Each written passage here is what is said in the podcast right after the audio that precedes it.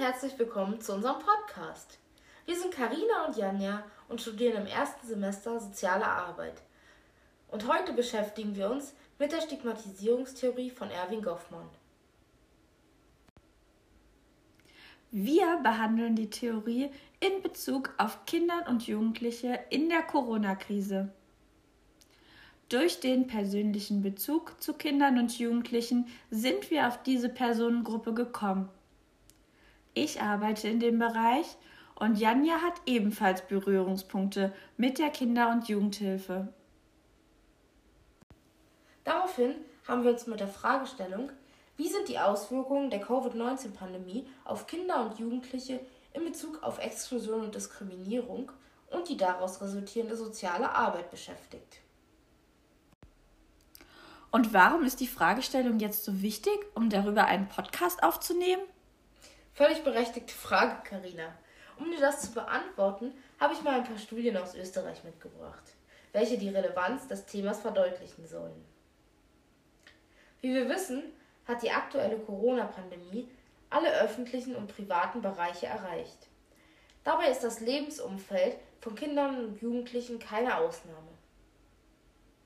Durch verschiedenste Gründe sind immer mehr von Stigmatisierungen betroffen.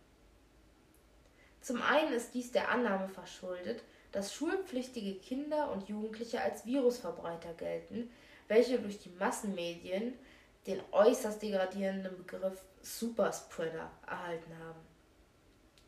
Dies wurde jedoch mehrfach durch verschiedene Virologen widerlegt. Nichtsdestotrotz passiert es trotzdem, dass sich auch Kinder und Jugendliche mit dem Coronavirus infizieren. In diesem Fall werden sie durch die Infektion oft mit Diskriminierung konfrontiert. Ah, bedeutet Stigmatisierung in dem Fall, dass Menschen, die an Corona erkrankt sind, von der Gesellschaft ausgegrenzt werden? Eben aufgrund ihrer Erkrankung? Weil sie jemand anderen anstecken könnten? Ja, genau. Das passiert sogar meistens noch, wenn die Krankheit schon länger überwunden ist. Des Weiteren wirkt sich die Pandemie finanziell erheblich auf Unternehmen aus. Das hat zur Folge, dass Arbeitnehmer zunehmend ihre Jobs verlieren oder in Kurzarbeit geschickt werden. Von diesem finanziellen Engpass sind dadurch auch Kinder und Jugendliche betroffen, da diese von der finanziellen Lage ihrer Eltern abhängig sind. Ah, stimmt. Das deckt sich mit meinen Recherchen in Bezug auf armutsbetroffene Kinder in Österreich. Das Ergebnis der in Europa durchgeführten EU-Silk-Erhebung zeigt für Österreich im Jahr 2019, dass für 17 Prozent der Gesamtbevölkerung eine Armuts- oder Ausgrenzungsgefährdung besteht. Ein Fünftel davon sind Kinder und Jugendliche. In Familien, in denen Sozialhilfe bezogen wird, steigt die Wahrscheinlichkeit auf mehr als vier Fünftel, dass Kinder und Jugendliche armutsgefährdet sind. In Betracht der steigenden Zahl der Arbeitslosen durch die Corona-Krise ist infolgedessen ein Anstieg der von Armut gefährdeten Kinder und Jugendliche wahrscheinlich. Nachfolgend möchte ich die Stigmatisierung von Kindern und Jugendlichen, die von Armut betroffen sind, anhand eines Kindergeburtstages erklären. Die sozialen Kontakte von Minderjährigen sind ein wichtiger Teil ihrer sozialen Entwicklung. Das soziale Gefüge bringt einige Erwartungshaltungen mit sich. Werden Betroffene zu einem Geburtstag eingeladen, geht das Geburtstagskind und dessen Familie automatisch davon aus, dass das Geburtstagskind ein Geschenk bekommt. Durch die finanzielle Lage der Eltern ist es oft nicht möglich, dass das eingeladene Kind ein besonders tolles Geburtstagsgeschenk oder überhaupt ein Geburtstagsgeschenk mitbringt. Das ist eine Abweichung der gesellschaftlichen Norm. Daraus entsteht Stigmatisierung. Infolgedessen entsteht die Ausgrenzung. Wenn das Kind keine Möglichkeit hat, ein Geschenk mitzubringen, dann wird es wahrscheinlich auch nicht eingeladen. Nicht nur für die Geburtstagsparty benötigen Eltern finanzielle Ressourcen, sondern auch für die sonstige Freizeitgestaltung. Dadurch, dass den Kindern und Jugendlichen oft verwehrt bleibt, an Freizeitaktivitäten teilzunehmen, wird die Ausgrenzung verstärkt. Wow, das hast du echt gut erklärt, Karina. Danke, Janja. Ich wünschte, es würde einen Rahmen geben, in dem sich stigmatisierte Kinder und Jugendliche nicht ausgegrenzt fühlen. Aber Karina, den gibt es doch. Eine gute Möglichkeit bieten hierbei JFEs. In diesen sogenannten Jugendfreizeiteinrichtungen können Kinder, Jugendliche und zum Teil auch ihre Eltern Angebote zur Freizeitgestaltung, Beratungsangebote, schulische Unterstützung und unter Umständen sogar ein warmes Mittagessen erhalten.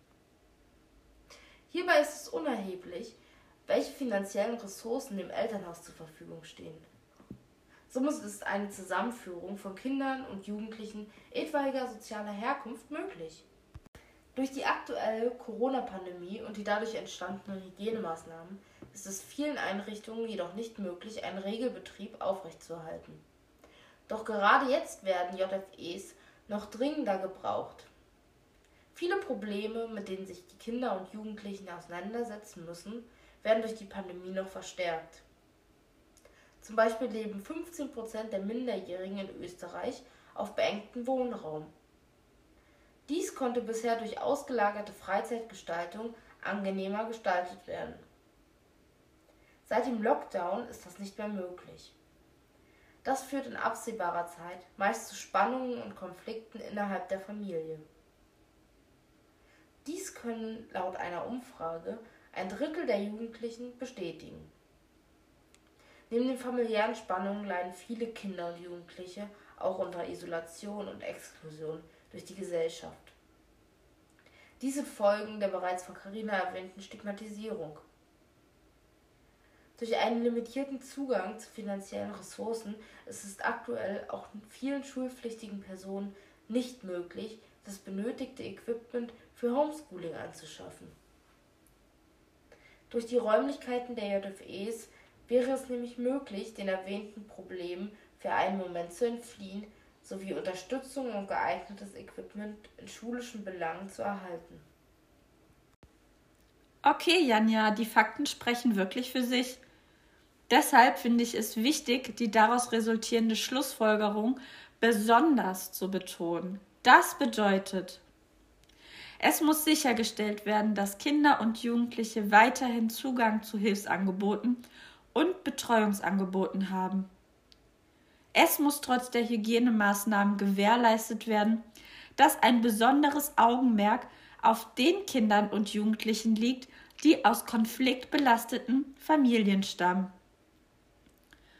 Die Ausgrenzung der bereits vorhandenen Stigmatisierung darf durch die Corona-Krise nicht weiter vorangetrieben werden.